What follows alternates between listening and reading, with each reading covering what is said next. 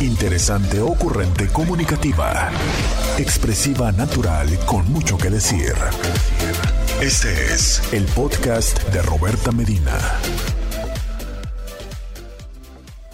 Quintis, hemos eh, dejado en pausa, eh, pues ya no, ya terminamos con las mamás, o todavía les damos otro día, porque pues a petición del público, desde el día de ayer que están solicitando que regresemos a la celebración post semana de cumpleaños, ¿verdad? Yo, porque ustedes ya quieren seguirme felicitando, por eso. Eh, pero ¿qué creen? Nos hace falta unas mamás, Cintis. O sea, ya hablamos de otras formas de maternaje el lunes, ya hablamos ayer de las mamás y hoy de qué creen. ¿Qué mamás nos hace falta hablar? A ver, voy a dar unos minutos en mis redes sociales y en eh, WhatsApp a ver si mis intis están acompañándome y me saben decir de qué mamás nos hace falta hablar. El lunes hablamos de eh, otras formas de maternaje, ayer de las mamás, felicitando a mamá. Y hoy hay otras mamás que también tenemos que platicar de ellas y que, híjole, yo creo que cada día son más. Fíjate que casi me atrevo a pensar, casi me atrevo a pensar, mmm, bueno, no, probablemente sean el mismo, la misma cantidad, pero bueno, cada vez son más este tipo de mamás. Muy bien, muy bien. En mi Instagram ya me respondieron. Me sentí como cuando felicito a la Lola. Muy bien, Lola, muy bien. Muy bien a mi Inti que me contestó, efectivamente, no hemos hablado de las madrastras. Oigan, las madrastras son como en los cuentos. De verdad, de verdad, de verdad, son como los cuentos. A ver, vamos a empezar básicamente con mis intis. Levanten la mano, manita arriba, todos aquellas personas que tienen o han tenido madrastra. Levanten la mano, una, una mano si han tenido madrastra, dos manos si han sido madrastras o son madrastras. Una si la han tenido, dos si la son. Manitas arriba, quiero sentir que ya me están acompañando, quiero sentir que ya despertaron, quiero sentir que ya llegaron. Manita arriba, si eh, tuviste o tienes o has tenido madrastra. Ay, Intis, como que desde el nombre está como medio fuerte, ¿sabes? Eh, gracias, gracias en Instagram que ya están levantando la mano de que tienen o han tenido, de que lo son. Miren, em, el nombre ya suena pesado y una vez más, eh, hashtag Disney, eh, pues no puedo decir Disney arruinaste mi vida, puedo decir Disney con todos tus estereotipos. Oigan, pero es que las madrastras, las madrastras son, son feas. Y las madrastras son ogras, ¿no? O sea, las madrastras son las villanas del cuento, o a ver, díganme ustedes que ustedes han visto más películas de Disney que yo. ¿Hay alguna madrastra buena en Disney? ¿Hay alguna madrastra buena? Porque digo, estamos de acuerdo que la mayoría son mmm, desgraciadísimas, ¿no? Empezando por la de la Cenicienta, que bueno, o sea, qué decir, que le hace la vida imposible. Entonces, eh, Usualmente son estas personas que no quieren a sus hijastros, que les hacen la vida imposible. Son estas personas que tienen a sus propios hijos o hijas y que eh, siempre tienen una preferencia por sus propios hijos o hijas y que entonces dejan en desventaja a sus hijastros. ¿no? Usualmente, digo de verdad, es cuéntenme ¿Qué, madrastra podemos identificar que sea una madrastra chida, buena onda, ¿no? Amorosa. Si se dan cuenta, pareciera que no hay. O sea, cada vez que tú piensas en una madrastra, dime qué es lo primero que piensas. Escríbeme, hoy estamos aquí en lluvia de ideas. Dime, cuando tú escuchas la palabra madrastra, ¿qué piensas? Yo pienso, para empezar, claro, por supuesto, pienso en una señora fea, obvio que siempre nos la pintan gorda, nos la pintan gorda y fea. Ah, no es cierto. No, a veces también te la pintan como muy seductora, como muy fea fatal, ¿no? Pero bueno, creo que esas ya son como las más modernas. Anteriormente te las pintaban como feas, gordas, amargadas, que siempre digo yo, ajá, pues las pintan de esa manera y la pregunta es como, ¿por qué? Como, ¿por qué el papá la eligió? ¿No? Pero bueno, entonces te las pintan feas, gordas, con lunares, con cosas así como amargadas, siempre este, queriendo dañar a, a sus hijastros. Me dicen por acá en Instagram, una persona mala. Exacto. Siempre las ponen como personas malas. ¿Por? O sea, es que de verdad no cabe la posibilidad de que una madrastra pueda ser una persona buena. Y es que yo creo que de ahí es que eh, hemos adoptado esta situación donde nos dicen madrastra y es como, eh, ¿no? Lo primero que sientes es como algo desagradable. Y bueno, es que de verdad, yo creo que nadie queremos ser una persona desagradable en esta vida. Y desde ahí, híjole, es que entonces si yo empiezo a tener una vinculación con alguien que tiene hijos, es como, desde la manera en la que hay personas que cuando nos dicen, sabes, es que ella es mi madrastra, es como, oh, o sea, de verdad lo estoy haciendo tan mal. Cuéntenme eh, qué es lo que primero que se les viene a la mente cuando hablamos de madrastras. Ya me decían acá en Facebook una persona mala. ¿Qué otra cosa eh, viene a tu mente con esta palabra? Y quiero importante repetir esto es que cada vez son más las personas que están en estas circunstancias, ¿sabes?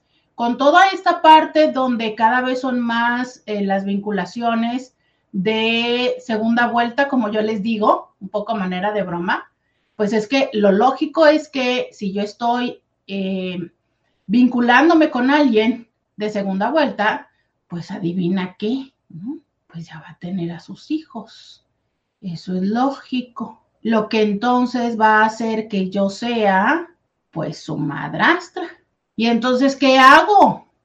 Hoy quiero platicar contigo de ciertas, eh, podríamos decir, mm, no sé si decir reglas, pero sí ciertas recomendaciones, ciertas consideraciones que sería interesante que pongas eh, atención antes de decidir si es que quieres entrar en esa dinámica, por supuesto quiero que me cuentes tu historia. Tú que me dices que sí has tenido madrastra, tú que me dices que has sido o eres madrastra, cuéntame tu historia. Si tienes eh, el privilegio de tener también hijos propios, dime cómo es esta diferencia, cómo es esta experiencia en estas dos eh, posturas, eh, con tus hijos propios, con tus hijos personales, ¿no? que no sé si los hijos son personales, pero bueno, esa era la idea, con tus hijos propios o con los hijos de tu pareja. ¿En qué es esto diferente?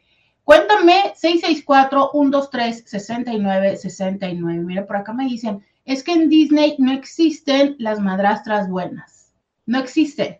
Y entiendo que Disney no es la única fuente de cuentos de la vida, pero, pues, ¿qué te digo? No es como la más, la más común. Y probablemente habemos personas que no nos creamos con los cuentos de Disney, pero que nos creamos con las películas de Disney, donde también frecuentemente era así. Yo recuerdo esta película de, de Lindsay Lohan. Ay, a ver si no me equivoco, ayúdenme. O de las gemelas Olsen, ¿no? ¿Se acuerdan de esas películas donde pues eran niñas que eran gemelas y estaban separadas y entonces no se llevaban bien con la madrastra y entonces lograban que mamá y papá se volvieran a reunir o bien le conseguían un nuevo novio a papá y a mamá porque no le gustaba con quien estaba. Pero básicamente incluía este ingrediente de madrastra mal plan. Entonces, si también, a ver, es como, de por sí es una tarea compleja, pero aparte, existe toda esta idea eh, social de que, uy, qué horror con ellas, de Parent Trump, exacto, esa película. Em, es como con las suegras. O sea, es que seguramente hay suegras buenas. Ay, claro, no hemos hablado de las suegras en esta semana maternal. Uy. Bueno, ayer las mencionamos, pero no les dimos como un espacio. Pero bueno, es como las suegras, ¿no? Que puede ser que haya buenas suegras uy, pero es que ya nos han enseñado que la palabra suegra es como, o de miedo o de flojera o de problema, pero no es como que tengamos eh, un, concepto padre, amoroso en torno a la palabra suegra. ¿O sí? Vamos a la pausa, que ya tenemos que ir a una pausa comercial y estamos aquí en el 1470 de la M, la radio que te escucha. Cuéntame y dime, para ti que has tenido una madrastra, ¿cómo fue esta madrastra? Regresamos ya a los comentarios anónimos, ya no diré su nombre. Yo quiero que eh, me platiques, me cuentes y me digas si has eh, tenido una madrastra, cómo fue esta madrastra contigo, cómo ha sido, cómo está siendo. Y si tú estás en el lugar de ser la madrastra, pues cuéntame cómo es para ti esta experiencia. Vamos a la pausa y volvemos. Podcast de Roberta Medina. Ya regresamos, 664-123-6969. Oigan, dice alguien acá en, Instagram, pues no, nunca he tenido, no que yo sepa. claro, no. Porque, eh, fíjate, te voy a decir esto que dices, no que yo sepa. Y lo digo porque me ha tocado atender en consulta. Eh, por ejemplo, hay una chica que incluso convive con los hijos de su pareja, pero los hijos tampoco saben que ella es la pareja del papá, porque obvio, el papá está casado. ¿Me explico? O sea, es, eh, no es como esas veces que, uy, pues papá todavía no le quiere presentar o todavía no le quiere decir al hijo o la hija que la novia es novia ese momento, ese primer momento donde te presentan y donde conoces a la otra chava como la amiga de mi papá, que yo creo que es una parte necesaria en el proceso. O sea, hoy en el programa les estaré platicando de estos momentos y de estas recomendaciones para que esta dinámica de relación funcione. Y una de las recomendaciones es justo eso, o sea, ver, darle un tiempo a los hijos, pero también darle un tiempo a la mujer para que se adapte, ¿sabes? Como para que puedan entendiendo cuál es su lugar en la dinámica de relación y sobre todo cuáles van a ser sus funciones y también, ¿por qué no decirlo? Hay una diferencia entre quienes ya han tenido hijos y quienes no han tenido hijos. Y entonces desde ahí, o sea, a ver, sobre todo en esta parte donde esa segunda vuelta es tan eh, diferente de edad. Entonces a lo mejor tú ya tienes un cierto tiempo con tus hijos, 5, 10, 15 años, y empiezas a noviar con una chava que no ha tenido hijos y que a lo mejor tampoco tiene esta experiencia de cómo atender o cómo tratar o cómo convivir con los hijos. Y hay que tener esta consideración, o sea, es, sí, claro, es que yo, a ver, por un lado estoy adaptándome a tener una relación contigo, conociéndote a ti, pero también implica para mí adaptarme, es que no solo estoy teniendo una relación contigo, sino ahora que voy a tener una relación con tus hijos, dos, tres hijos o los que sean que tengas, con las edades, que por ver, perdóname, pero no es lo mismo cuando vas evolucionando a, una cría desde, desde el principio de su vida a cuando de repente la conoces y tiene nueve años, ¿no? Ocho años, que está en esa edad así como ay, pesada, insoportable, siete años, y, y de repente a esa hora es que llega tu vida.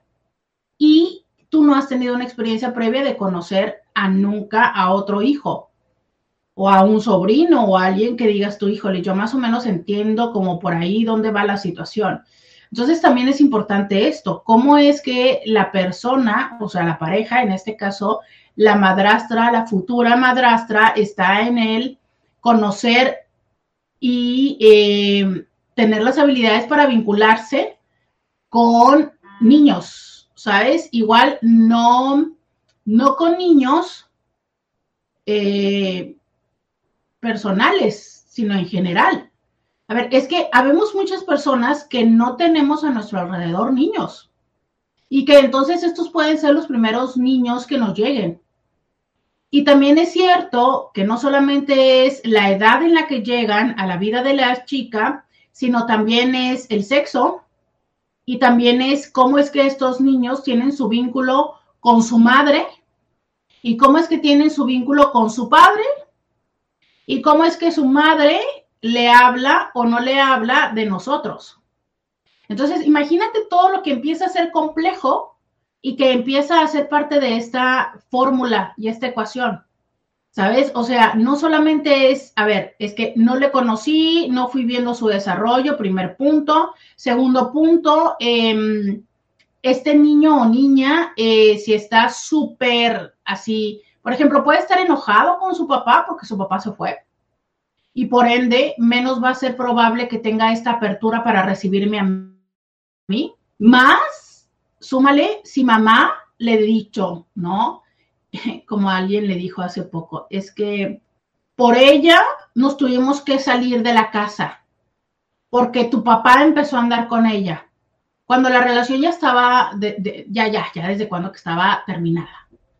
Claro, entonces imagínate tú cómo es que esta chavita o esta niña va a recibir a la madrastra cuando es por culpa de esa zorra es que su papá y su mamá se separaron. A ver, es que también tenemos que tener presente lo siguiente, y yo creo que esto, me encantaría decir que hay una edad en la que se da más, que bueno, sabemos que probablemente sea en los primeros años, pero es que también quiero decirte, yo creo que nunca deja de suceder, que es esta parte donde los hijos queremos ver a nuestros padres juntos. Entonces, aunque tu papá y tu mamá ya se hayan separado, se hayan divorciado, papá ya no vive en la casa, hay una pequeña esperanza en ti que dice, a lo mejor regresan. Y si aparece primero una mujer, que es lo más común, porque es más común que los hombres no se aguanten del estar solos, entonces es más común que en esta dinámica aparezca primero una mujer. Y esta mujer pareciera que entonces es la culpable de que esta posibilidad que nosotros como hijos estamos buscando no se dé. ¿Sí soy clara con esto? A ver, lo digo de otra forma.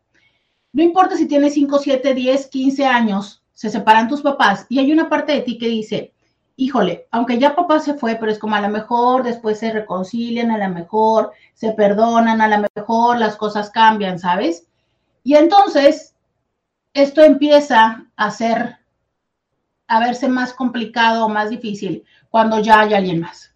Repito, creo que es mucho más frecuente que primero aparece una mujer. ¿Por qué? Por esta parte donde los hombres es más difícil para ellos mantenerse solos, entonces es más común que busquen a una mujer para empezar a andar noviando. Y entonces, bueno, no, y aparte que yo les he dicho, eh, que hay muchísimos hombres que les urge conseguirse mujer para que les cuide a los hijos, la verdad. Pero ok, entre súmale y réstale, cuando ya yo conozco a la novia de mi papá, o que yo sé que mi papá ya trae a una mujer, digo, uh, es que aquí ya va a estar más difícil que mi papá regrese con mi mamá. Por ende, es menos probable que yo acepte favorablemente a esta mujer. Y bueno, imagínate que la mamá no ha superado todavía del todo la, separación con el papá. Y a lo mejor incluso esta mamá tenía la esperanza de que después el papá eh, quisiera regresar con ella. Imagínate esta típica situación que cada rato vemos en Instagram y en Facebook, de la mamá ahí está con todo el esfuerzo haciendo ejercicio, eh, tomándose estas fotos, ¿no? Esperando que el hombre se dé cuenta de lo que perdió y regrese con ella. Pero tómale que no.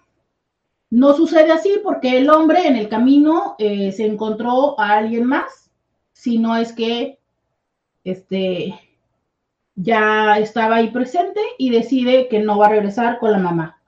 Al menos no ahorita. Ay, no, ahorita tengo que comentarles esto, pero bueno. Eh, se los voy a comentar en las redes sociales en la pausa para que vengan y se enteren de este chisme. Eh, pero bueno, entonces imagínate que la mamá pues todavía no supera, porque la mamá de alguna forma está esperando que el papá regrese. Y entonces aparece la fulana del papá, que ya sabemos que oficialmente le decimos la zorra. Entonces aparece esta mujer y olvídate, en vez de entender que la relación se terminó, lo tomamos como una afronta personal y entonces, claro, toda nuestra frustración la derivamos a esa mujer. Y de zorra y de no sé qué y de no sé cuánto nos la bajamos. Aparte, nos carcome la curiosidad y entonces cuando regresan nuestros hijos empezamos con, ¿y tu mamá? ¿Y tu, ¿Y tu papá? ¿Y cómo es la novia de tu papá? Y luego nuestros hijos que son tan ingenuos y que a veces vienen y nos platican porque obvio, pues ellos ven que nosotros nos tenemos interés, que nosotros les preguntamos, acto seguido, pues más bien y nos platican, ¿no? Entonces vienen y te dicen, no, mi papá, y la novia de mi papá, y le regaló esto, y, y nos llevó a tal lado, y tú así de, ¿qué? Por ejemplo, me han contado, ¿no? Es que nosotros íbamos a ir de vacaciones, no sé, a, a X lugar, y resulta que se fue de vacaciones con la zorra y con mis hijos. Pues es que sí, o sea, ¿por qué no? Si es su novia. Claro, pero nosotros nunca le decimos novia, es la zorra, ¿sabes? Entonces imagínate que nuestros hijos, pues menos van a tener una apertura hacia esta persona. Mientras que por otro lado, esta, esta mujer intentando ser la madrastra, está portándose buena onda y demás, está tratando de acercarse, pero cada vez que regresan tus hijos, tú le dices, no, no te acerques, es una desgraciada, es una no sé qué. Y a ver, es que obvio, tus hijos, pues empiezan, se sienten en la necesidad de serte leal. Y por ende, si son leales a ti, no pueden aceptar a esta otra mujer. Pero imagínate cuando esta otra mujer es una mujer buena onda, es una mujer amorosa, es una mujer divertida. Y entonces imagínate la difícil postura donde pones a tus hijos. Porque mientras tu hijo o tu hija te ve que estás mal y quiere serte leal a ti, por otro lado, le va bien con esta mujer. Claro, es que parte le va bien porque obvio, ¿no? O sea, la ve el fin de semana y pues no, no es como que esta mujer, ahí sí te, ahí sí te digo que es como lo de los amantes. O sea, esta mujer no, no los hace que se bañen, no los hace que pongan, que hagan la tarea. Entonces, claro que esta mujer es más divertida.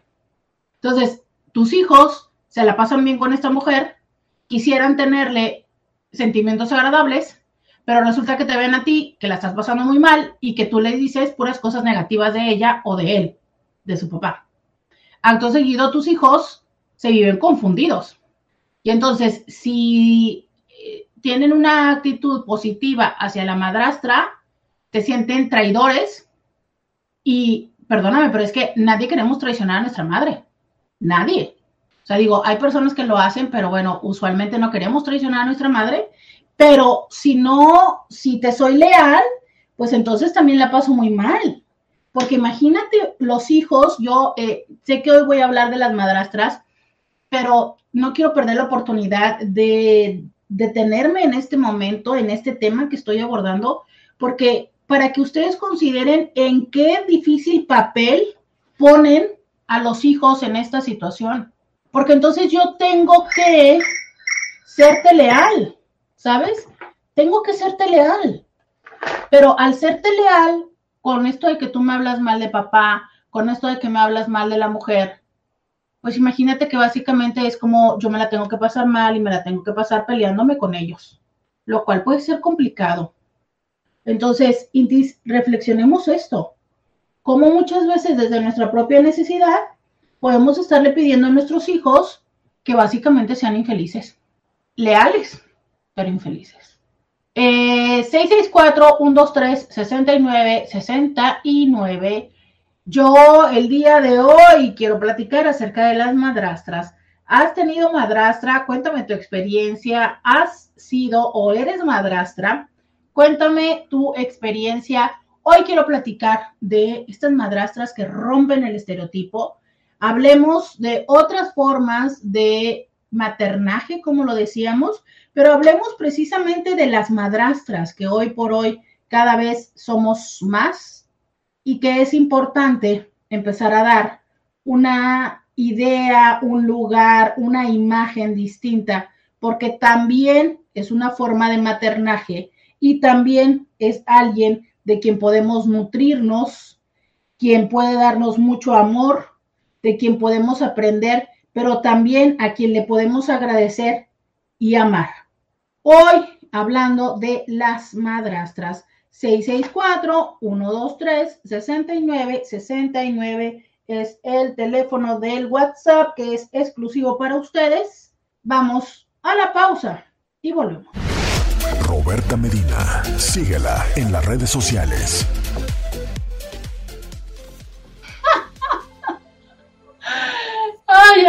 Oigan, es cierto, Intis, que el día de ayer no trabajaron por andar celebrando a la mamá. Es cierto que tiene mucho trabajo pendiente, me están diciendo por acá.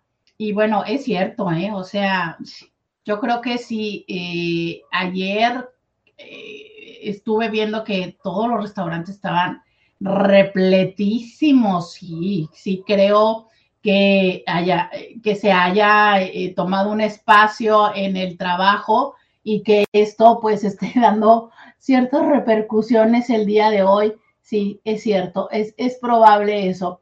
Pensemos que eh, por eso andan ausentes de las redes sociales, Intis, porque andan trabaje que trabaje. Pero escríbanme, cuéntenme su experiencia con eh, su madrastra.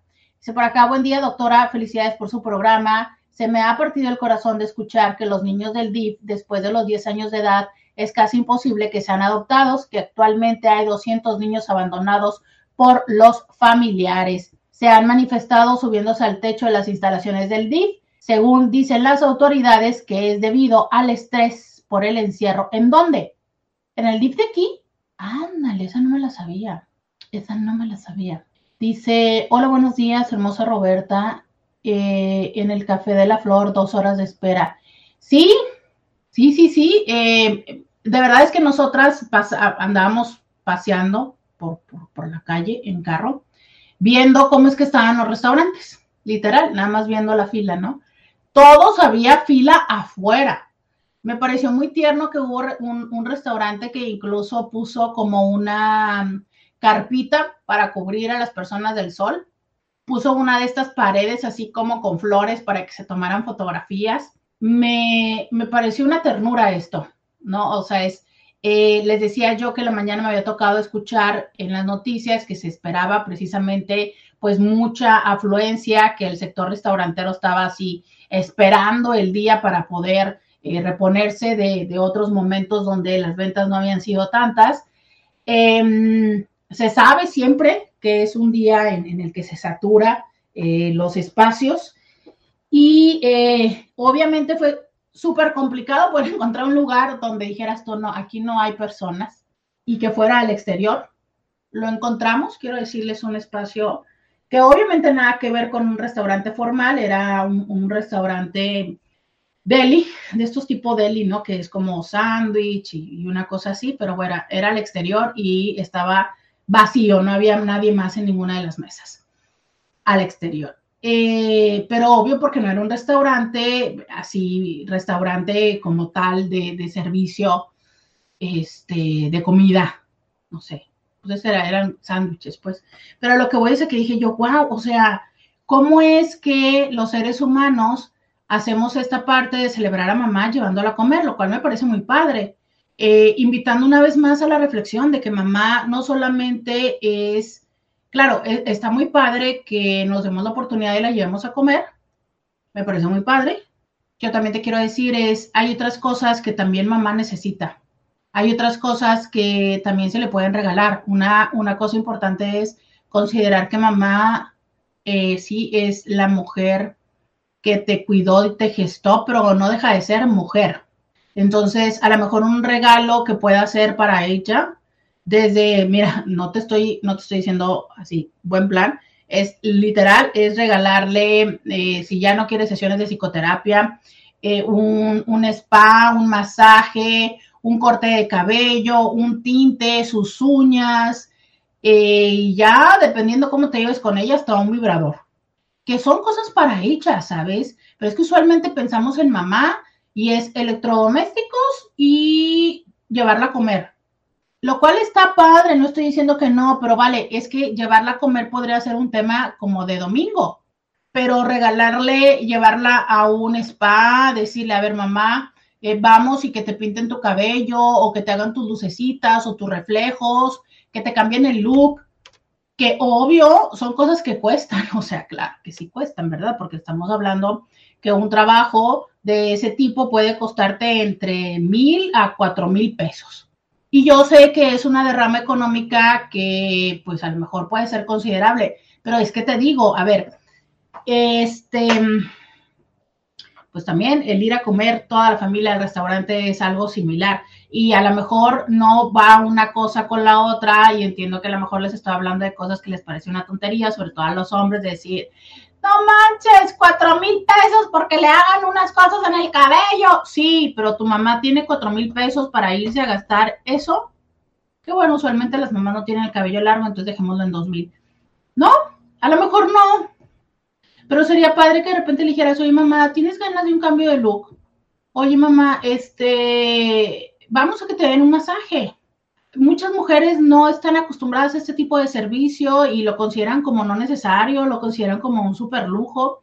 Algunas veces incluso tiene este apoyo mm, de rehabilitación para las piernas cansadas, bueno, hasta para los ejercicios de Kegel. Hay máquinas que les ayudan a hacer esos ejercicios.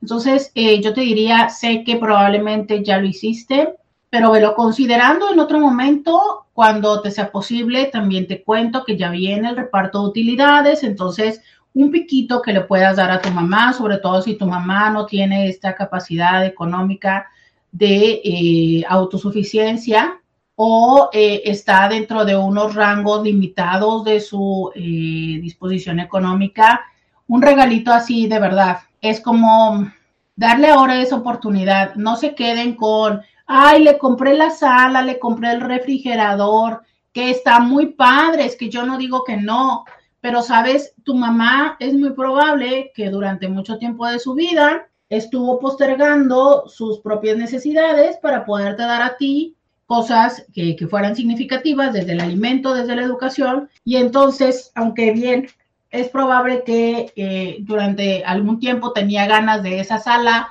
o de ese refrigerador, pero te aseguro que entonces es mucho menos probable que algún día haya dedicado para decir, ok, voy a ir a que me hagan un tratamiento facial, voy a ir a que me hagan un masaje, eh, voy a ir a que me cambien el look, qué sé yo, ¿no? Es más, literal, Botox, Botox, este, rellenarle sus labios, que seguramente con el tiempo a todas se nos va haciendo como un poquito más delgado los labios, ¿sabes? Considérenlo, Intis, considérenlo, considérenlo. Eh, leo tus mensajes porque el día de hoy estamos hablando acerca de las madrastras. Y leo lo que ustedes me escriben que con gusto agradezco mucho que me estén acompañando en cualquiera de todas las redes sociales. Dice alguien, no, solo tengo padrastro y es una maravilla. Agrega alguien más, yo también conozco varios padrastros que son la onda. ¿Será que se les da más a ellos? Ah, caray, qué buena pregunta. ¿Tú crees, Intis, a quién se les da más la onda de eh, ser eh, madrastra y padrastro? ¿A los hombres o a las mujeres? ¿Quiénes serán como más atentos, más cercanos, los hombres o las mujeres? Híjoles, que. A ver, cuéntenme ustedes, si ustedes tienen la posibilidad de, tener referencia de ambos, cuéntenmelo. Díganme si ustedes han tenido o han estado en contacto. Es que si hay personas que han tenido madrastras y padrastros. Dice alguien, no tengo madrastra ni conozco a alguna amiga con madrastra, pero tengo amigas que no quieren el título de madrastra, por eso intentan buscar parejas sin hijos. Además de que el título está oyible, o sea, de verdad, escuchas la palabra madrastra y es como, ¿no tiene uno más bonito? ¿No tiene uno de cariñito? ¿No? Este, ¿No tiene un apodo? ¿Cuál sería un apodo chido para las madrastras? Eh, ¿Mamastra? mamiastra, este, sabes que usualmente creo que eh, la forma linda de decirle a las madrastras es la novia de mi papá o la esposa de mi papá. Creo que es lo que he escuchado cuando alguien eh, les dice, sí, o sea, como que les habla con más cariño o con un mejor sentimiento, es la, la esposa de mi papá o la novia de mi papá. Y no le dicen madrastra. Usualmente les dicen por su nombre, que ese es otro tema, y que también es entendible que les tome el tiempo que les tenga que tomar para que les hablen de una manera distinta. O sea, esta parte luego donde, sobre todo los hombres, es, ay, dile mamá, a ver, no, es que no son la mamá, no somos la mamá. Y esa es una parte que también te toca entender si estás siendo madrastra. Sé que es muy complicado, incluso las madrastras que, em, que tienen viviendo con ellas a los hijos, ya sea por alguna cuestión de arreglo o por incluso viudez, que entonces eh, los niños se han quedado sin mamá porque su mamá ha muerto y entonces al yo ser la pareja de papá y vivir conmigo, pero a ver, aún así es, no somos la mamá. Y esta es una condición que hay que tener presente nosotros, ¿sabes? Vamos a ir, vamos a ir hablando un poco de esto. Me dice alguien más, ahora sí te pasaste, ¿cómo crees? Mi jefa tiene 80 años, ¿cómo le voy a regalar un vibrador? Si tuviera madrastra, a lo mejor, saludos. Em, entiendo, a ver, yo te lo voy a decir de esta manera. Entiendo porque si tu mamá tiene 80 años, es muy probable que tu mamá no tenga esta apertura. Yo espero que dentro de 20 años a las mamás dentro de 20 años son las que ahorita tienen 60, probablemente no. Pero yo creo que dentro de 30 años las próximas generaciones van a tener más posibilidad de eh, tener este tipo de comunicación con las mujeres. O sea, te entiendo. Entiendo que si tu mamá tiene 80 es complicado tener ese tipo de conversación. Y si tú eres hombre, pues a lo mejor mucho más. Pero te voy a decir, ¿por qué no? O sea, es claro, fíjate cómo nos genera un shock pensar en nuestra mamá como alguien sexuada. Uy, no, no, mi mamá no. Güey, si sabes que si tú estás en este mundo es porque tu mamá es un ser sexuado. Claro, es que nosotros queremos que los seres a nuestro alrededor eh, sean sexuados solamente bajo ciertas circunstancias. Los niños no y los adultos mayores no.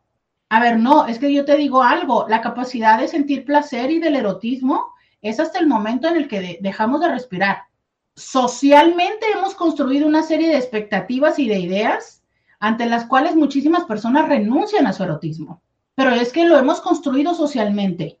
Es que si ya estás viuda, ya no. Si ya estás vieja, ya no. Si ya estás, este, si ya pariste, ya no. Si las tienes caídas, ya no. Si estás gorda, ya no. Ah, pero porque alguien más lo dijo. Pero es que el derecho, por supuesto que ahí está. Y sí me parece importante que empecemos a abrir nuestra expectativa. Porque qué tal si nos parece muy chistoso pensar en que los hombres puedan usar Viagra y porque a una mujer se nos hace tan eh, ruidoso la posibilidad de un vibrador. Yo les invito a esto, ¿saben? Porque el otro día este, veía que alguien decía, ¿no? Eh, incluso eh, se los, sí se los puse, creo que sí se los puse como historia en Instagram, que decía, regálale el mejor regalo del Día de las Madres en una farmacia, Viagra, ¿no? Ah, ¿tú crees que es el mejor regalo para la mamá? ¿Tú cómo sabes si la relación ya está como del supernado y lo que mamá quiere es no estar con papá? Entonces, no sé, es como, híjole, sí, sí, sí tenemos que empezar a considerar que es un, es una, es un tema del cual no queremos saber, es un tema del cual seguramente no le vamos a ir a preguntar a nuestra mamá y que a lo mejor tampoco nuestra mamá es como que quiera platicar con nosotros, pero que sí es una realidad entonces, es cierto, a lo mejor no le regales el vibrador, pero sí le puedes dar una tarjeta de regalo de una tienda. Eso sí se le puede regalar. Y ya que entonces ella lo elija. Pero ojo, o sea, dejemos esta sociedad machista donde nos causa mucha gracia y donde sí validamos que los hombres mayores usen su pastillita azul, pero las mujeres mayores, ah, no, ellas ya no. Ellas, ah, no, eso sí está muy feo. No, no, no. A ver, cuidado, cuidado que ambos son seres sexuados y lo seguirán siendo hasta el día que dejen este plano material. Vamos a la pausa y volvemos. Podcast de Roberta Medina. Ya regresamos. Dice, pero si tengo pacientes que las madrastras los llevan a terapia y se preocupan mucho más que los biológicos. He tenido pacientes en consulta, mujeres, eh, mamás mujeres que eh, tienen relación con un hombre y que cuando les toca estar en contacto con los niños, usualmente los fines de semana, justo eso, se encuentran muy preocupadas de, eh, de, lo que ven que pues los hijos están carentes, ¿no? Que obviamente es de atención, que es de cuidados y también me toca esto, justo como tú dices, ver que son mujeres que se preocupan de que eh, de llevar a los niños a la consulta, de hacer el ejercicio con ellos, que eh, están ahí presentes, atentas, coincido contigo. Y eh, que muchas veces incluso son más, pues sí, están más cercanas a, a estos niños. Y es ahí donde yo digo, a ver, tendríamos que reconocer que no tiene que ver esto del maternaje con haber gestado a esos hijos, sino con el interés que tengas de acompañarles en la vida. Entonces, sí, muchísimas veces también me ha sucedido esto, de ver que otras mujeres están más interesadas en la atención de los niños. Dice alguien, mis hijos sí tuvieron madrastra por un par de años, fue muy linda con ellos, los cuidaba y quería mucho. A veces se tomaba más atribuciones de las que le tocaban, pero en general fue una experiencia positiva. Ellas lo que ellos la querían también. Híjole, es que esta parte eh, complicada de cuáles son, cuál es el espacio, cuál es la línea de lo que sí se puede y de lo que ya es demasiado. De esto les voy a platicar también. Dice, mi padrastro nos quiso separar de mi mamá. También habría que decir que hay quienes eh, al, ingresar en la dinámica quieren el espacio para ellos solamente, hombres y mujeres.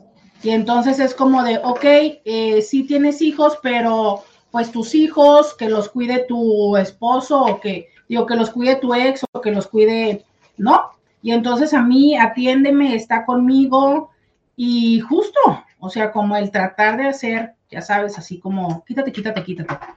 Y es uno de los primeros elementos que tienes que tener presente. Si decides relacionarte con alguien que tiene hijos, sí tienes que tener presente que esos hijos ya estaban y que esos hijos van a estar siempre.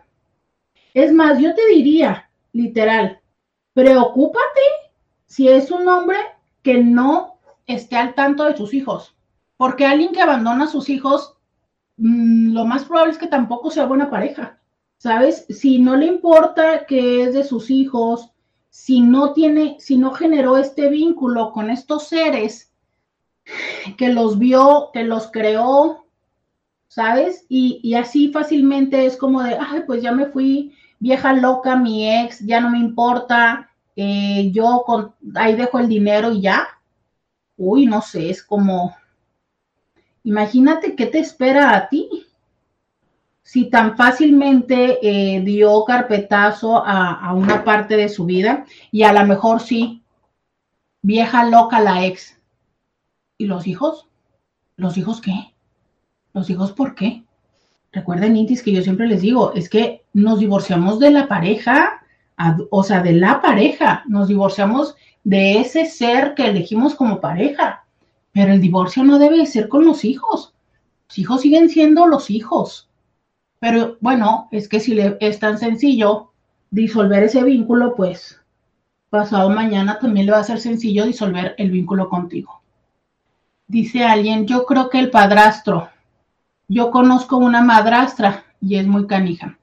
Y aquí quiero decir lo siguiente, yo creo que habemos personas canijas ya vemos personas buenas o nobles. Y entonces, si las personas canijas las pones en un papel de madrastra y de padrastro, pues van a ser canijas. Pero si tú a una persona noble la pones en un lugar de madrastra o de padrastro, pues va a ser buena onda. ¿Sabes? O sea, mm, veo complicado, no imposible, pero veo complicado que una persona pueda ser buena onda, amorosa, chida, cool, como tú quieras ponerle, pero solo con los hijastros sea muy cañona. Mm, no creo. Yo creo que en general ha de ser una persona que busca primero su bienestar en todo. Y entonces, a la hora de que se trata con los hijastros, pues también hace lo mismo. ¿No? Ahora, habría también que ver lo siguiente. ¿Quién, y de nueva cuenta desde la construcción social que tenemos, quién tiene más funciones con los hijos? Las mujeres. Pues es una construcción social. Entonces, si eres madrastra, seguramente tendrás más interacción con los hijastros de lo que los padrastros tienen con los hijastros. Al menos de lo esperado, porque he de reconocer que hay padrastros que se ponen, pero si le entran y juegan y cuidan y demás. Entonces, creo que en general es un poco más acerca de la persona, de la personalidad. ¿Sabes? De qué, de qué manera tú, y es que a veces, además de la personalidad, también es cómo interactúas con los niños, con los hijos. ¿Sabes? Hay personas, de verdad, hay personas que no sabemos cómo jugar con niños. Y no significa que no tengamos un aprecio, un amor o unas ganas de interactuar. Pero si no tenemos el conocimiento del cómo, y eso no significa que eh, justo esto, ¿no? Que estés en desacuerdo, que odies a los niños. No, es como, pues no hay un cómo, porque no hay una experiencia previa. Eh, por acá dice alguien, exacto, los dos homosexuales hasta morir. A mí me tiró el perro un hombre de 71 años y batallo porque no se le paraba y lloro de impotencia no quiso tomar la pastilla azul porque no había ido al médico.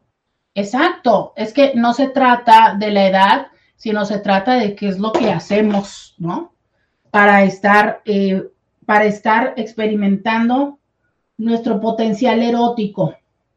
Y de verdad, Intis, esto no termina hasta que se acaba. Dejemos de estar eh, limitando esa posibilidad. Por ende, por favor, respeten las puertas cerradas, consideren en el presupuesto y aunque entiendo que no es un tema que querramos tener con papá y mamá, tampoco hagamos ese tipo de comentarios que seguramente lo que hacen es solo eh, generar malestar. Dice, nosotros para referirnos a mi mamá, que no es mamá biológica de mi hermana mayor, decimos que tuvo cinco hijos de vientre y uno de corazón o sea, cuando ustedes se refieren a ella, dicen que tuvo cinco hijos de vientre y uno de corazón. Y que creo que finalmente es así, ¿sabes? En esto que yo les decía desde el lunes, de estas otras formas de maternar, o sea, es que hay hijos que no son del vientre. Que bueno, en teoría no son del vientre, son del útero, pero es cierto, ¿no? O sea, es, hay hijos que son del corazón. Y que a lo mejor podría ser esta una manera de referirse a las madrastras, ¿no? Mi madre de corazón o mi madre de vida o mi madre electiva. Eh, estaba yo pensando en la mamá que mi papá me eligió, pero bueno, se supone que también la biológica te la eligió tu papá, ¿no? Eh, sigo, sigo esperando tus comentarios. Aquí tengo algunos en WhatsApp que agradezco muchísimo. También te agradezco que me estés escribiendo en Instagram, en Facebook y en YouTube. El día de hoy que estamos platicando acerca de las madrastras. ¿Ustedes han tenido madrastras? Eh, ¿Han sido madrastras? Cuéntame 664-123-69-69. Vamos a la pausa y volvemos. Roberta Medina, síguela en las redes sociales. Bienvenidos, bienvenidas a la segunda hora de Diario con Roberta. Te saluda Roberta Medina, soy psicóloga, sexóloga, terapeuta sexual, terapeuta de parejas, terapeuta de familia, de lunes a viernes, la INTI, con la que platicas temas de la vida, del amor, del sexo y de lo que sucede a tu alrededor. El día de hoy que estamos platicando acerca de las madrastras. Es eh, más sencillo ser madrastra que criar a tus hijos. Es más complicado. Eh, ¿Has tenido experiencia? ¿Tuviste madrastra? ¿Eres madrastra? Cuéntamelo 664-123-6969. Leo este comentario que me comparten en Instagram. La mayor parte del tiempo se convive más con un padrastro que con una madrastra, aunque también pienso que no tiene que ver el tiempo de convivencia, sino la calidad. Bien puedes convivir con mamá y padrastro y tener mejor relación con la madrastra que cada semana o cada 15 días. también pienso que tiene mucho que ver en que si son madrastras de hombres o de mujeres y viceversa. Sí, sí, definitivamente. ¿Y qué experiencia tienen, no? Porque, por ejemplo, escuchaba una historia de una madrastra que eh, ella ha tenido convivencia y tiene hijas. Y de repente le toca ser madrastra de eh, varios hombres. Entonces, ella cero experiencia como mamá de hombres y de repente le tocan hombres y hombres, o sea, no, no uno, varios hombres y eh, en una edad diferente, o sea, ella con dos niñas pequeñas y de repente le llegan hombres más grandes. Entonces, eh, los niños y las niñas usualmente, y esto generalizando, pues no somos iguales en la infancia. Los niños tienden a ser como mucho más activos, eh, menos, este, entre comillas, obedientes, ¿no? O a lo mejor menos de, de, estarse tranquilos, en paz. Entonces, para ella era esta parte de, ay, carajo, ¿qué hago, no? ¿Dónde los apago? Siéntense, cállense, este, obedezcan, muevan, ¿no? ¿Por qué? Porque ella estaba acostumbrada a lidiar con sus dos niñas bebés, que pues son niñas y eran bebés y así todavía como de, aquí las tengo y las contengo. Pero cuando me traes a tres casi pubertos hombres, es, híjole, ¿y ahora qué hago? Y si yo tampoco tuve, a lo mejor yo me crié con muchos hermanos y bueno, ya más o menos tengo una referencia, pero si tampoco, entonces, ¿qué se hace con esto? Pero es cuando te digo, a ver, entonces ahí no tiene que ver con la, con la parte de si la persona es buena onda o es mala onda, es, tiene que ver con que la persona no sabe cómo convivir con alguien de mi sexo o de mi edad. Y ahí es una parte de cómo entender cómo entre ambos podemos hacer algo. Te voy a decir, creo, y esto es eh, probablemente un juicio de mi parte, lo digo porque eh, lo que yo he visto con las personas a quien yo atiendo, recuerden, yo no atiendo a los hijos, atiendo a los adultos, pero usualmente me toca ver que los hijos de personas divorciadas también es que ya van integrando diferentes cosas, como esta parte de entender y de tratar de buscar generar formas de comunicación y de interacción con la novia y el novio de mi mamá y de mi papá.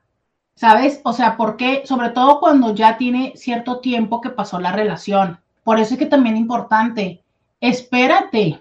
O sea, espérate, a lo mejor si tú ya tenías la relación con alguien más y ya no, te urgía divorciarte de tu esposa, así como la canción, como cualquiera de todas estas canciones de amantes, te urgía divorciarte de tu esposa para poder vivir el amor públicamente con tu pareja, qué padre, pero sabes que aún así, espérate para presentarle a tus hijos, porque lejos de que va a ser esto una experiencia positiva, puede ser una experiencia negativa y sabes qué, y de por vida, porque yo sé que ustedes dicen, ay, no, luego se adaptan, no, y no es que no se adapten, es que, a ver, la manera en la que literal introdujiste o introduciste, ay caray, me acabo de confundir con la palabra, en la que hiciste la introducción de esta persona en la vida de los otros, todavía es en un espacio de vulnerabilidad, de dolor emocional.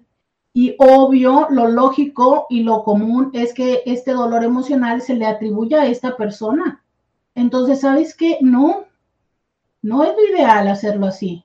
No lo es no lo es desde tu premura, desde tu necesidad, desde, ¿sabes? No lo es. Entonces, eh, entendamos que eso lleva un tiempo. Y no nada más es el tiempo de quien es padre de los hijos, sino vuelvo a repetir, el tiempo de la que va a ser la madrastra, el tiempo de los hijos y el tiempo, aunque no quieras considerarlo, porque sé que hay muchos que me dicen, es que yo ya me divorcié, no me importa lo que le pase a ella. Ajá, pero te cuento que si ella todavía está en su momento de no asimilar las cosas, o literal, no quisiera decir la palabra, pero ya la voy a decir, es que todavía está en la parte, en la fase ardida, híjole, difícilmente es que eh, la persona va a tener una buena y es una buena posibilidad. Ahora bien, también entiendo que hay exes que por Dios duran 5, 6, 7, 10 años y todavía están ardidas.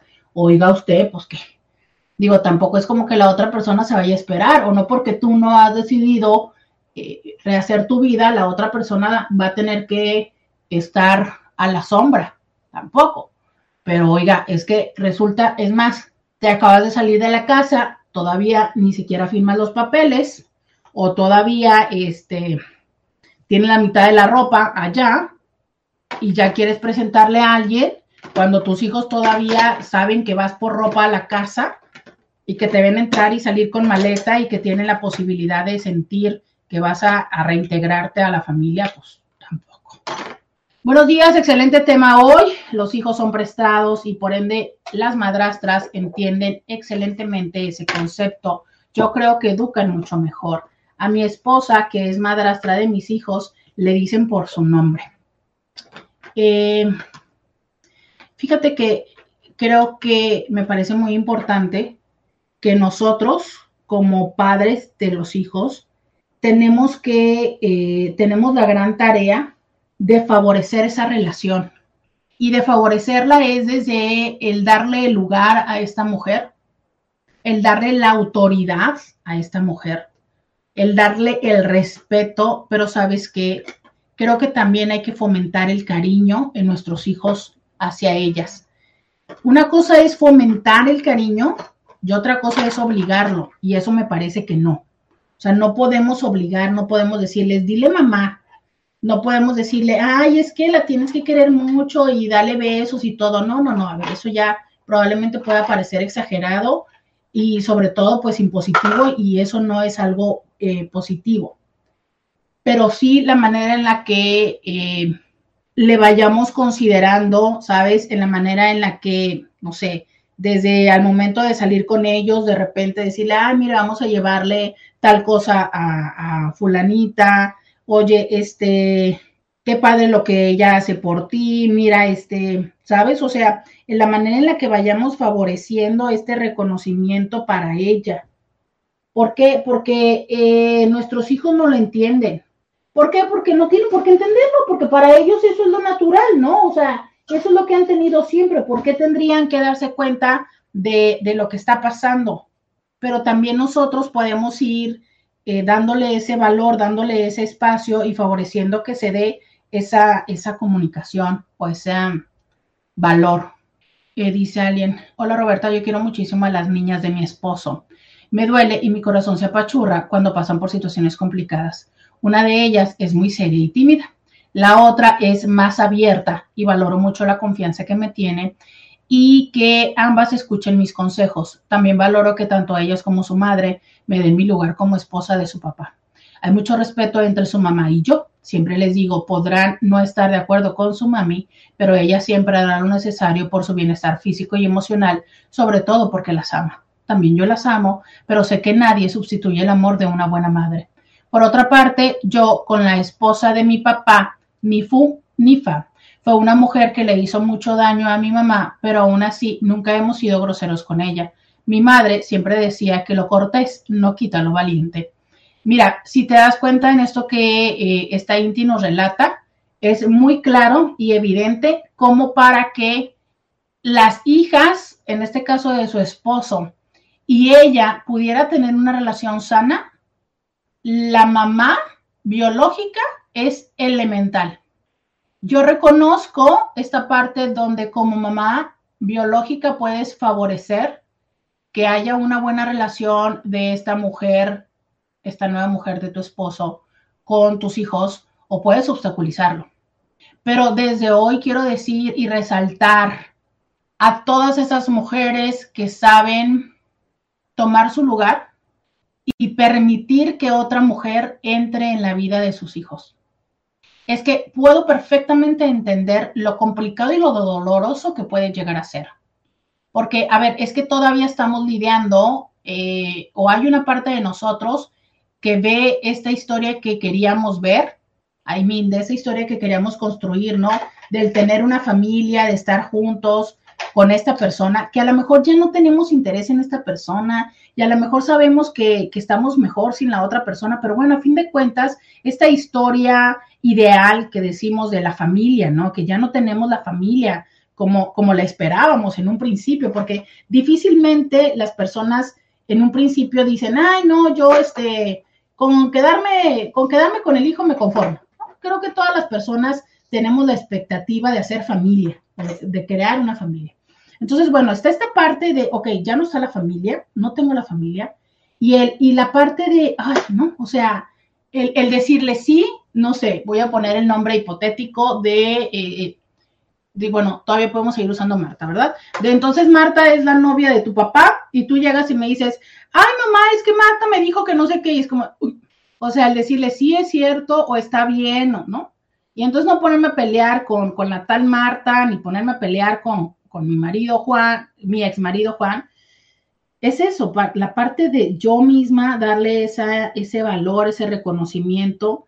Pero a ver, de verdad es que aunque es difícil, créeme lo que eso le suma a tus hijos, le suma a tus hijos. Y desde ya yo les quiero decir a todas estas mujeres que han entendido esto, que han permitido que otras mujeres hayan estado en la vida de sus hijos, mi reconocimiento.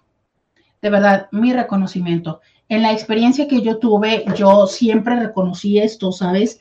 Es solo, y, también lo puedo entender, o sea, desde ser una mamá de decir, está bien, está bien que mi hijo vaya contigo, está bien que mi hijo te platique cosas a ti, está bien que le digas cosas a, mis hijos, a mi hijo, ¿no? Y es solo cuando la mamá lo permite, es que todo esto también se puede dar. Entonces, mi reconocimiento y mando un fuerte abrazo a todas esas mujeres que han sido eh, sabias y que independientemente de cuál es su emoción ante la relación que tuvieron con ese papá de esos hijos, hoy por hoy van por encima de ello y decir, sabes qué, em, independientemente de lo que para mí significa emocionalmente, estoy bien o permito, porque a lo mejor a veces no es tan bien, y aún así, a pesar de no estar bien, dicen, ok, que mi hijo conviva con esta otra mujer y que esta otra mujer fue parte de la vida de mi hijo. De verdad, mi reconocimiento y mi agradecimiento. Vamos a la pausa y volvemos. Podcast de Roberta Medina. Ya regresamos. 664-123. 69 69 Buen día, Roberta. Yo no sé si funja como madrastra en una relación a la distancia, porque digo eso porque a veces está conmigo y otros no. Pero su hija sabe que él está conmigo y me conoce. Ella dice que su mamá se ha puesto insoportable y que día a día se medica más y no la aguanta, pero que soy a toda madre con ella, no por los regalos, sino porque la comprendo más no sé qué vaya a pasar, pero ella y yo estamos bien. Ella tiene 18 años y ya sabrás que con él está más feliz conmigo por esa relación hija-madrastra. Bendiciones. Pues es que mm, no, importa que no esté contigo, o sea, lo que importa es el vínculo, ¿sabes? O sea, si, si, si el vínculo está ahí, si esta chica se siente en la confianza de hablarte y decirte, mira, sabes, es que esto me está pasando, este, ¿qué opinas de esto? Oye, tengo, mira, tengo esta duda, pues creo que ahí está el vínculo, el vínculo, o sea, independientemente de si están en la misma ciudad o no. Mm, entiendo esta parte eh, complicada, ¿no?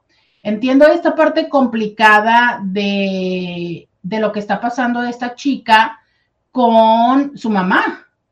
O sea, e, esto de este esto de que se esté medicando, esto de que esté pasando un momento complicado. Y, creo que aquí también lo que nos toca es entender y darle como consejo de cómo acercarse a su mamá. Porque también creo que puede ser sencillo para nosotras perdernos y decir, ah, muy bien, entre menos relación positiva tenga con su mamá, más posibilidades de que tenga muy buena relación conmigo. Me conviene, me conviene. Ajá, sí.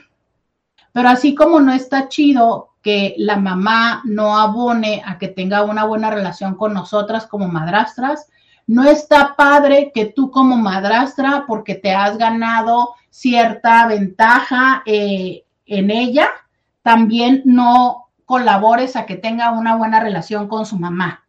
Tampoco, ¿sabes? O sea, una vez más, las cosas tienen que ser recíprocas. Y así como mamá permite a la madrastra que exista y que, y que esté, también como madrastra, ayudar a que los hijos estén bien con su madre. O sea, es que tenemos que entender algo, es que no somos, no estamos compitiendo por el mismo lugar. No es que tenga que estar mal con una para que pueda permitir a la otra. No, somos dos personas que coexistimos en este sistema. Entonces, híjole, no se está llevando bien con su mamá, porque está en este difícil momento de ella tener 18 años y la mamá estar pasando por alguna situación donde se está medicando y probablemente, no sé, depresión o no sé, qué sé yo. Bueno, entonces, ¿cómo es que yo te puedo dar herramientas para que tú puedas tener y mejorar la relación con tu mamá?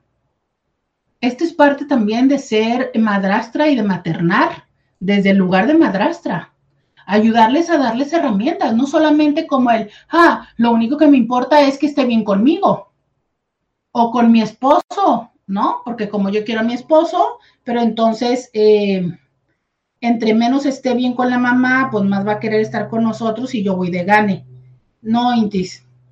Nunca, nunca vamos de gane cuando alguien no, a ver, somos un sistema, somos una familia, somos un sistema, y cuando alguien no está bien, nadie va de gane. Aunque no quieras verlo así, y es que es una primera regla de el tema madrastra. Somos un sistema. Si tú no estás preparada para entender que los hijos llegaron antes que tú y que tienen un lugar primordial y que no nada más son los hijos, son la es la madre de los hijos. Si tú no estás preparada para esto, si tú quieres vivir tu historia de ya llegué, ¿no? O sea, muy a la Gloria Trevi, de ya llegué, váyanse todos los demás, ya llegó la reina de aquí. A ver, perdóname, pero cero estás preparada para ser madrastra. Ve y búscate un hombre sin hijos, porque cero estás preparada. O sea, toca entrar con la manera más respetuosa al sistema y honrar y respetar a quienes estuvieron antes que tú. Y aunque esos hijos tienen menos años que tú, estuvieron antes que tú. Y así se respeta el orden. Entonces entender que no porque tú seas la novia, la reina, aquellos van a quedar en un segundo plano, en términos sobre todo de recursos, que es lo que más nos encanta pelear. O sea, ya nos molesta que, em, que le dé tiempo a los hijos, que le dé económicamente, ¿no? Sobre todo si no le alcanza para nuestros caprichos. Entonces, claro, o sea, claro que me molesta que le esté dando a ellos porque menos caprichos me puede cumplir. Bueno, sí, pero te cuento que eh, hay que entender que hay obligaciones y vuelvo a decirte, o sea, de verdad, Intis, al contrario, preocúpate si tu pareja perfecta y sencillamente pudo abandonar a sus hijos. Preocúpate aunque tú en este momento digas, uy, no, es que me quiere tanto que abandonó a sus hijos, ¿no? Y ya no los busca. Híjole, eso que tú llamas hoy amor, es probable que pasado mañana lo termines llorando. Dice, quien realmente ama a la persona, ama a sus hijos y acepta a su madre. Exacto. No, y entiende la relación. Porque es que luego hay personas que dicen, es que yo no tengo problema con tus hijos, pero lo que me molesta es que sigas hablando con ella. ¿Y cómo quieres entonces que se comunique? ¿Por señales de humo? ¿Por telepatía o cómo? Ahora, entiendo que es cierto que hay ciertos exes que no saben tomar su lugar y que se ponen a competir con la que está. Y entonces se ponen y abusan y que no nada más se ponen a, o que no nada más se comunican para comunicarse las cosas que se tienen que comunicar de los niños, sino si es cierto que muchas veces se ponen a tener otro tipo de relación, a platicar, o que pudiendo decirle lo que le tiene que decir, aprovecha hasta que él está enfrente de la, de la actual para que la actual se dé cuenta que él sigue en comunicación. Sí, sí, sí, sí, sí, o sea, de que hay cosas que pasan que dices tú, hija de la madre, con la ex, o con la actual, sí, pero es que ahí es donde te digo, o sea, si tú no sabes convivir coexistir con alguien más, no te metas. Sin embargo, es importante decir, si tú, hombre, no sabes organizar, no sabes poner límites, si tú, hombre, eres evasivo y no quieres lidiar con las dos mujeres y organizar la situación y darle lugar a la mujer que estás ahorita y ponerle los límites a la mujer anterior, tampoco te metas, porque no es justo, porque sabes que a quien le toca organizar tu sistema es a ti. Ah, pero es que hay muchos hombres que entonces lo que hacen es meten a la mujer y lo haces en un lado. Y ahí tú arréglatelas. Ahí tú arréglatelas con mis hijos, ahí tú arréglatelas con la mamá de mis hijos. Es más, ahí tú arréglatelas con mi mamá. Y entonces ahí tienes a una mujer que está más perdida que, que los espermatozoides de la garganta. No, que es, no se me ocurrió otro ejemplo, perdón. Eh, Sabes que es así como, ¿y, por dónde empiezo? Porque resulta que, y para colmo, tu ex todavía sigue platicando con tu mamá, entonces resulta que la suegra siempre me está comparando con la ex, la, la ex está siempre este, orinando el terreno, ¿no? Y resulta que los hijos obviamente piensan que yo soy la causa del matrimonio, entonces, por mucho que tú me quieras, ¿sabes qué? Mm, o sea, si realmente me quieres, arréglame el terreno.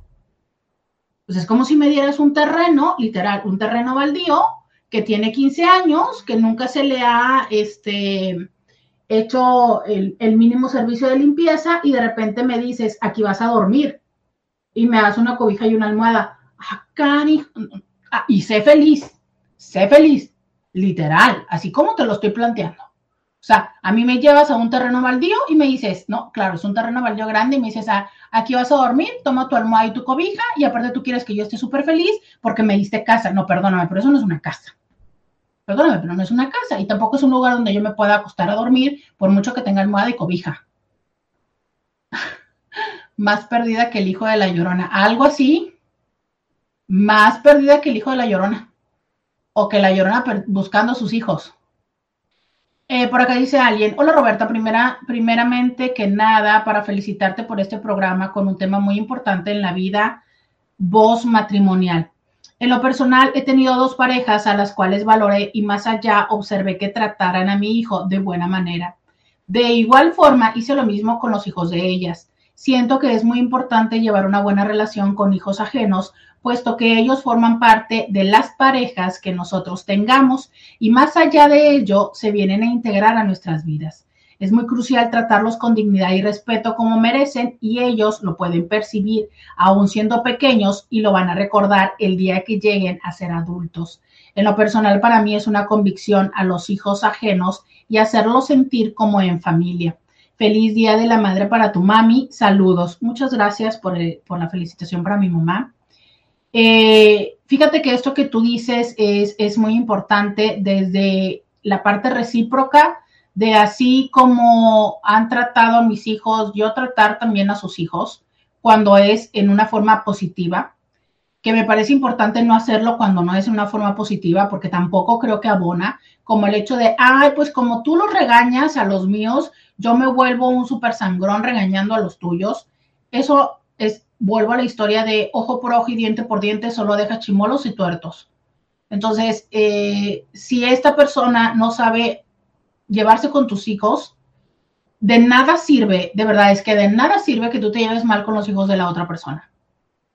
Difícilmente la otra persona va a decir, oh, es que él trata mal a mis hijos, ¿será porque yo trato mal a los de él? Cambiaré con los de él para que él trate bien con los... No, no, esto, o sea, no de verdad, no, no va por ahí. Entonces, eh, si la historia no es positiva, vuelvo a lo mismo, no lo haga recíprocamente, esperando que esto vaya a cambiar. Ahora, hay un tema aquí muy interesante, ¿no? Esta parte donde si se dan cuenta, él constantemente dice los hijos ajenos. ¿Hasta qué momento, perdón, hasta qué momento los hijos dejan de ser hijos ajenos? Creo que sí debe de haber un momento en el que dejemos de hacer ese marcaje.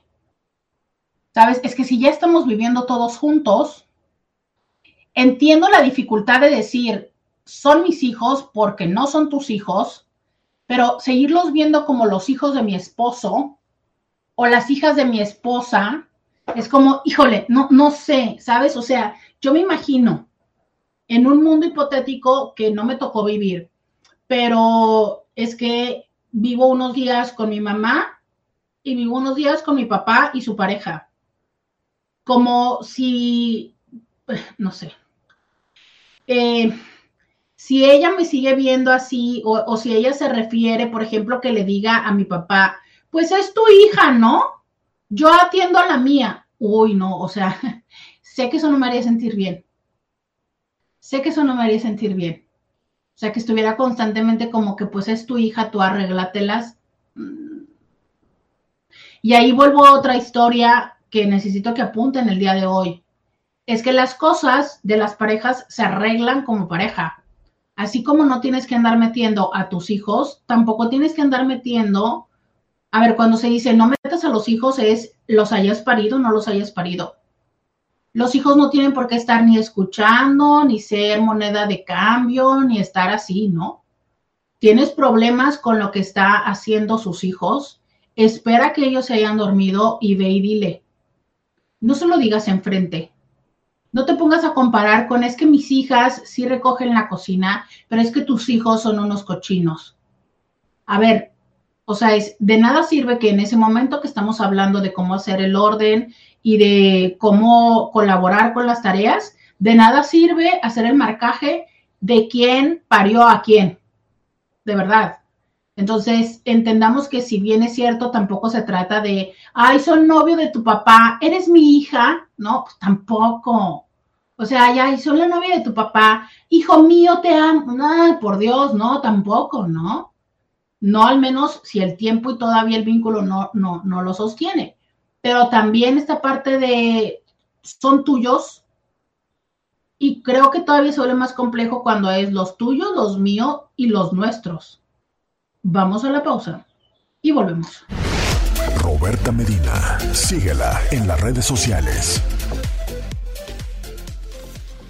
Ya regresé escríbeme a mi WhatsApp 664-123-69-69.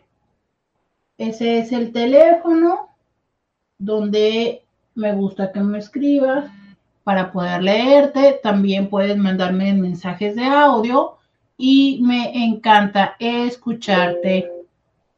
Ponemos este mensaje. Hola Roberta, yo creo que es súper importante honrar y respetar el lugar que a cada quien le corresponde, ¿no? Pero sobre todo que cada quien también sepa darse su lugar. En mi caso, pues son los suyos, el mío y la nuestra. Este, somos una familia, pues, grande, con cuatro hijos. Y la verdad que yo me siento súper orgullosa en mi caso de que mi esposo nunca haya hecho diferencia con mi hijo y siempre a todos los trato por igual. Y viceversa, ¿no? También en su familia, este, sus papás, que lo vean como un nieto más. Este, yo valoro mucho, pero como no tienes idea, la confianza que a mí me otorgan él y su ex esposa, la cual siempre va a ser la mamá de sus hijas, porque yo no pretendo sustituir un lugar que yo sé que a mí no me corresponde, porque yo como hija sé lo que, lo que, lo que vale una madre, ¿no? Y también, fíjate, algo muy curioso o padre dentro de la relación es que cuando hay algunas situaciones que tienen que solucionar con sus hijas. Se cortó el audio. Este, sí, Sí, definitivamente esto donde, a ver, vamos a ponerlo.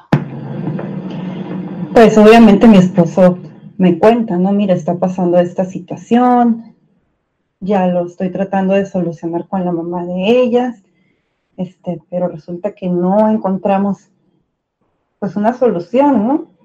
Porque muchas veces el amor de padre o madre nos ciega y no sabemos cómo reaccionar o accionar. Y yo hasta cierto punto, pues los estoy viendo de fuera, ¿no? A ellos. Y muchas veces me otorgan a mí el, la pauta para poder opinar, ¿no? Mira, ¿qué opinas tú? o él le dice, ¿sabes qué? Platiqué con mi esposa, le comenté cómo está la situación y me dijo esto y esto y esto. Y entonces ahí ella es cuando dice, oye, sí es cierto, este, no lo había pensado por ese lado, tiene razón, sí deberíamos de hacerlo así. Este, y ella siempre ha dejado bien claro a sus hijas, cuando ustedes van con su papá y con su esposa, lo que ellos digan este, son lo que ustedes tienen que acatar porque están bajo la responsabilidad de ellos. Y viceversa, mi esposo también le dice lo mismo a sus hijas porque la mamá de ellas ya también este, tiene su matrimonio y es la misma situación. O sea, tanto el esposo de ella como yo tenemos la pauta para poder, ahora sí que, opinar o entrometernos si es necesario, pues siempre y cuando lo manejemos con el debido respeto que merecen nuestros hijos. Y es ahí donde, eh, a ver, imagina eh, la padre que puede ser para estas niñas tener el apoyo y el amor de cuatro adultos, de eh, cuatro formas de pensar, cuatro historias, cuando están organizados y cuando suman. Pero imagínate que estos cuatro adultos pelean, rivalizan, compiten y al final, en el estar en su eh, propio proceso eh, competitivo y personal, en vez de sumarle a esas niñas, terminan, en vez de ser cuatro, terminan siendo uno, ¿sabes? 1.5. Por eso les digo, índice, en la manera en la que seamos capaces de aprender a sumar. Y sabes cuál es el reto, que muchas veces el primer matrimonio falla porque no supimos sumar, porque no supimos tomar el lugar. Pero esto que esta chica dice es que también cada quien hay que darse el lugar. Yo te diría, hay que tomar su lugar, no darse el lugar. ¿Cuál es la diferencia? Es esta parte donde me pongo desde un lugar eh, altivo, ¿no? Es como, no, tú me tienes que obedecer porque yo soy tu madrazo, soy la esposa de tu papá, porque yo soy la adulta. A ver, ¿no? O sea, eh, desde ese lugar impositivo o desde el lugar de estar duro que dale con el adulto, duro que dale con, es que dile a tus hijas, es que dile a tus hijas, es que haz que tus hijas me obedezcan. Híjole, eso difícilmente nos ayuda. Aparte, ¿no? Vuelvo a lo mismo, o sea, quien tiene el vínculo es quien le toca, o el origen del vínculo, por decirlo desde una manera diferente, el origen del vínculo es quien tiene que organizar. O sea, el esposo es quien tiene que introducir a la pareja, o sea, la madrastra, a los hijos y quien tiene que eh, fomentar y preparar el espacio para esa mujer, para con la madre de los hijos y también con su mamá. Roberta, hay una película donde la mamá tiene cáncer y le hace a sus hijos unas cobijas con los mejores recuerdos, porque ella sabe que va a morir y la acompaña la novia o amantes del esposo en su proceso. La acaban de pasar el sábado en el 27. Híjole, es una película que yo la recuerdo de cuando salió muy triste. También la recuerdo que la volví a ver cuando yo estaba en ese, en ese momento de vida, estar eh, compartiendo con, con el hijo de otra mujer.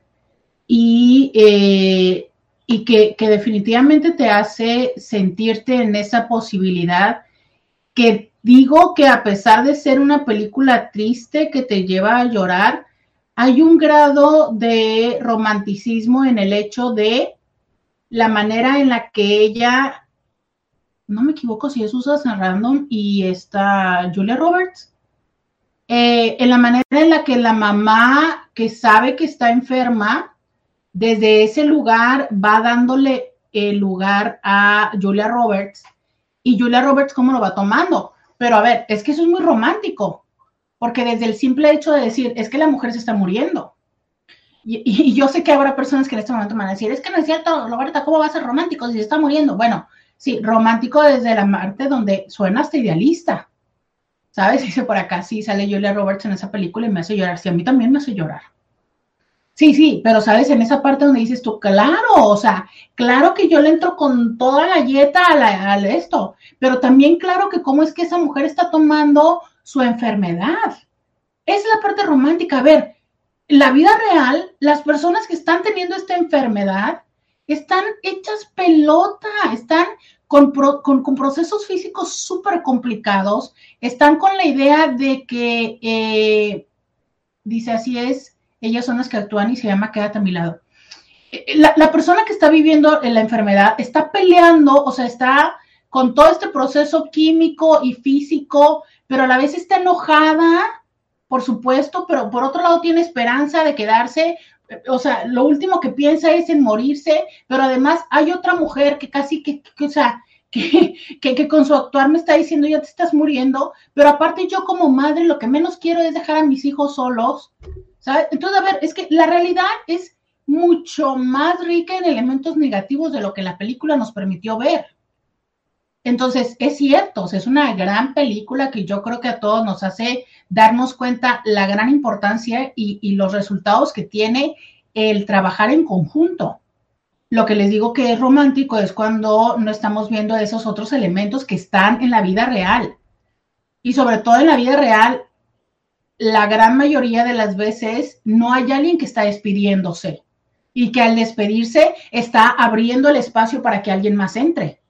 Muy frecuentemente la otra persona no se está despidiendo, pero ni madres. Así se haya divorciado de la otra persona. ¿Por qué? Por el simple hecho de que son mis hijos. Yo, no me voy a, yo, yo no me voy a hacer un lado para que tú te sientes de copiloto. Tú que ni te conozco. Aparte, seamos honestos y seamos realistas. Claro que al saber que eres una mujer, me siento en competencia. Y no me siento en competencia, digo, si de por sí, y a, ver, a lo mejor hasta puedo decir, ya me tumbaste al hombre y ahora me vienes a quitar a mis hijos. Y aparte eres más joven, ¿no? Entonces tú sí escuchas a Harry Styles, mientras yo no, y tú sí haces TikToks y bailas, y yo no. Y yo me doy cuenta cómo mis hijos se divierten contigo y yo no. ¿Sabes? O sea, y ese celito que es natural, de que, de que veo que mis hijos se divierten contigo y conmigo no se divierten, claro, porque yo soy la que les digo, bañate, súbete, no sé qué, y yo no hago sus TikToks como tú. Entonces, entendamos esto, que es un sentimiento también contradictorio para la mamá. O, y también para las madrastras. Entonces, sumemos todo esto porque eso es lo común. Entonces, claro, si nosotros no estamos viendo que la madrastra, que la mamá está actuando amorosamente, ¿no? Como esta mujer y está diciendo, sí, llégale, ¿no? Súbete de copiloto en este auto que es hacer que mis hijos crezcan, ya vamos a decir que es una traumada. No, no es una traumada. E, es una mujer que está organizando todo esto. Es una mujer que está organizando eh, en su vida el divorcio, eh, su nueva vida, sus circunstancias, está organizando este, lo que pasa con sus hijos y es válido. De verdad, es válido. Y por muy buena mujer que pueda ser, también tiene una revolución emocional. Y si la dejaron, también tiene todavía un elemento más, porque está cañón. una cosa es cuando te separas pero que tú participas de la decisión y otra cosa es cuando te dejan. Entonces, te dejaron, te dejaron de, o sea, te dejaron, te pusieron el cuerno. Tú estás lidiando con el de que te pusieron el cuerno y aparte se fue con la que te puso el cuerno. Y ahora la que, en teoría, rompió tu hogar es la que con la que tus hijos van y conviven. Y resulta que tú todavía le tienes que hablar bonito y decirles, ay, sí, no importa nada oiga, oiga, o sea, a, menos de que la otra este, tenga estómago de acero, tenemos que entender que es un proceso que le cuesta tiempo. Porque el día que te pase a ti, el mismo tiempo te va a costar. O si te pasara, te aseguro que estarías muy similar. Vamos a la pausa y volvemos. Podcast de Roberta Medina. Exacto, feliz post cumpleaños, Roberta. Por supuesto, recordemos que esta es la semana post cumpleaños Intis. Ya se acabó el Día de las Madres, ya, ya terminó la pausa para las mamás. Regresamos a mi celebración de post cumpleaños. Vamos a escuchar este audio. Hola Roberta, tengo una anécdota, bueno, una experiencia de una, de la mamá de una amiga mía. Esta señora pues ya, ya murió, ¿no? Ella fue el segundo matrimonio del papá de mi amiga. Y él era viudo, se quedó viudo con como con cinco hijos, grandecitos, bueno, grandecitos me refiero como creo que como de 12 a 5 años, 6 años, es más chico, ¿no?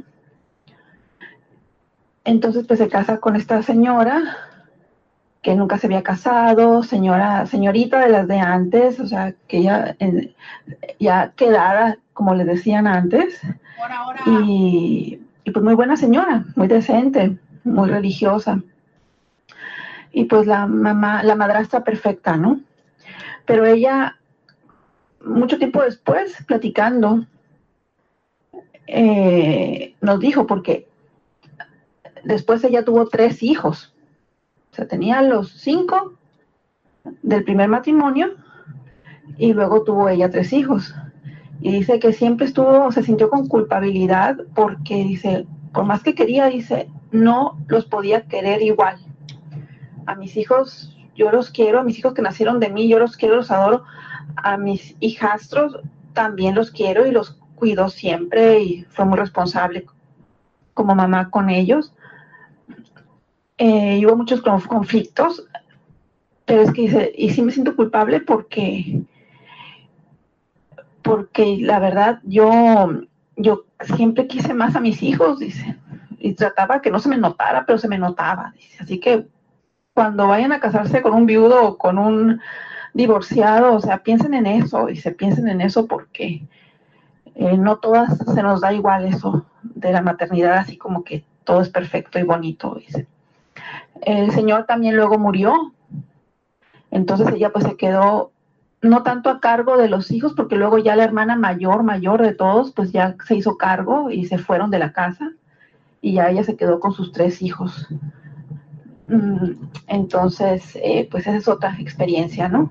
Y ella dice, yo trato de ser lo más sincera con ustedes porque cuando se vayan a, anden saliendo con algún divorciado o algo, pues piensen en todo eso, dice, porque no es fácil. Yo creí que sí era fácil y no, no lo es, dice. Sí, claro. Sí, hay veces en que no, no es fácil. Y, y de alguna manera los otros hijos lo sentían, ¿no? Porque se muere el papá y deciden emigrar. Entonces, algo por ahí también sentían. ¿Sabes qué, Roberta? Lo que pasa es que somos muy, muy egoístas como mujeres, como sociedad, como le quieras poner. No tenemos sororidad con otras mujeres. Este, tenemos muchos, tantos complejos que siempre vemos competencia en otras, ¿no? Este, yo pues también pasé por un divorcio y sé lo que es este, atravesar esa situación la carga emocional que te conlleva todo ese proceso, la aceptación de que pues ya no le vas a poder dar a tus hijos la familia que tú habías planeado en algún momento. Y entonces es ahí donde yo me pregunto, ¿cómo yo no voy a ponerme en el lugar de otras personas si yo también pasé por la misma situación y sé lo que se siente este, batallar con un matrimonio que ya no es fértil, y, este, y tener que lidiar con muchas otras situaciones, como para no entender a alguien igual o semejante a mí que ha pasado por situaciones similares. Sí, definitivamente es eh, esta parte donde muchas veces rivalizamos más que, eh, lo que lo que sumamos y lo que aportamos, ¿no? Entonces, eh, una cosa es esto, primero es, los hijos estaban primero, lo cual no significa que no es importante. Hay que saber el mejor momento, por favor, esto de andarle presentando a múltiples parejas a los hijos no ayuda, no abona y al contrario lo que genera es que haya menos oportunidad de que los hijos puedan integrar y aceptar a la persona cuando ya finalmente vaya a ser. Eh, no hay que posicionarse como figura materna, o sea, esto es de ya yo eh, competir o rivalizar con la madre hay que entender los tiempos y los espacios para ellos de podernos ir aceptando. Eh, justo esto, ¿no? No somos las mamás, no asumir papeles que o funciones que tiene que hacer tu pareja o la mamá de estos hijos, ¿sabes? No compitas, que tampoco es que va a ayudar.